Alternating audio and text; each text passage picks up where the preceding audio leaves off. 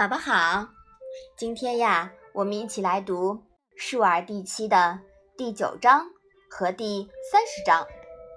哎，我来考考你啊，为什么在第九章后面我们要接着读第三十章啊？因为又错简了。哈哈，对对对，我们西华国学院的版本啊，有他对《论语》非常独到的解释啊。然后呢，把这两章放在一起讲，因为这两章啊，意思。有连接的地方。好，你先来读一下吧。子时与有丧者之策，未尝饱也。子于是日哭，则不歌。子与人歌而善，必使反之，而后和之。嗯，这两章啊是什么意思？你知道吗？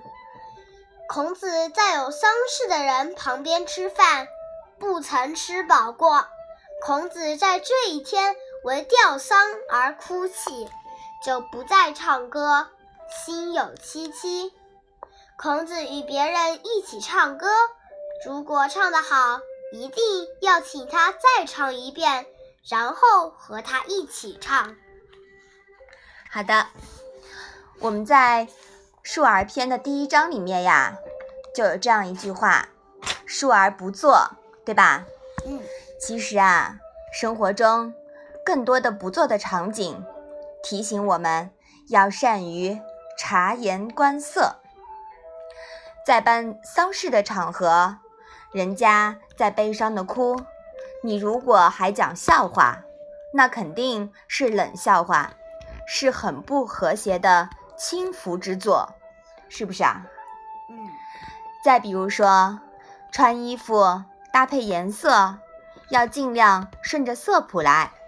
如果跨色谱搭配太跳了，那也就不好看了，显得会比较突兀，而且呀，有俗不可耐的感觉。我们在工作中设计幻灯片的文档，如果字体、颜色、图片太乱。也是乱做，给人不踏实的感觉。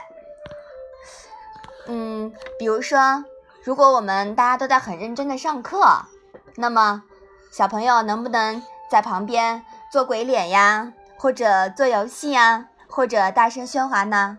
不可以。嗯，对。